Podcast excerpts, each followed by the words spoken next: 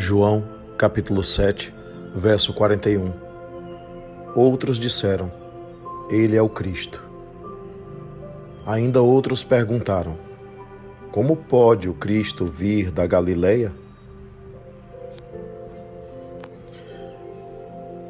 Percebemos nessas colocações o quanto as pessoas debatiam e quantas opiniões circulavam em torno da verdadeira identidade de Jesus de Nazaré.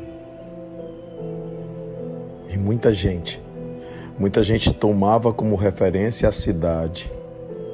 O que pode vir de bom da Galileia? Como pode o Cristo vir da Galileia? Como se Deus escolhesse a cidade. Como se Deus não falasse através de detalhes de simplicidade. Como se Deus precisasse da aprovação humana. Como se Deus precisasse do rótulo, da consideração, da opinião de cada um de nós quanto ao que seria uma cidade merecedora ou não da vinda do Cristo de receber o Cristo? O preconceito. O preconceito. O preconceito é uma venda, uma escama de cegueira.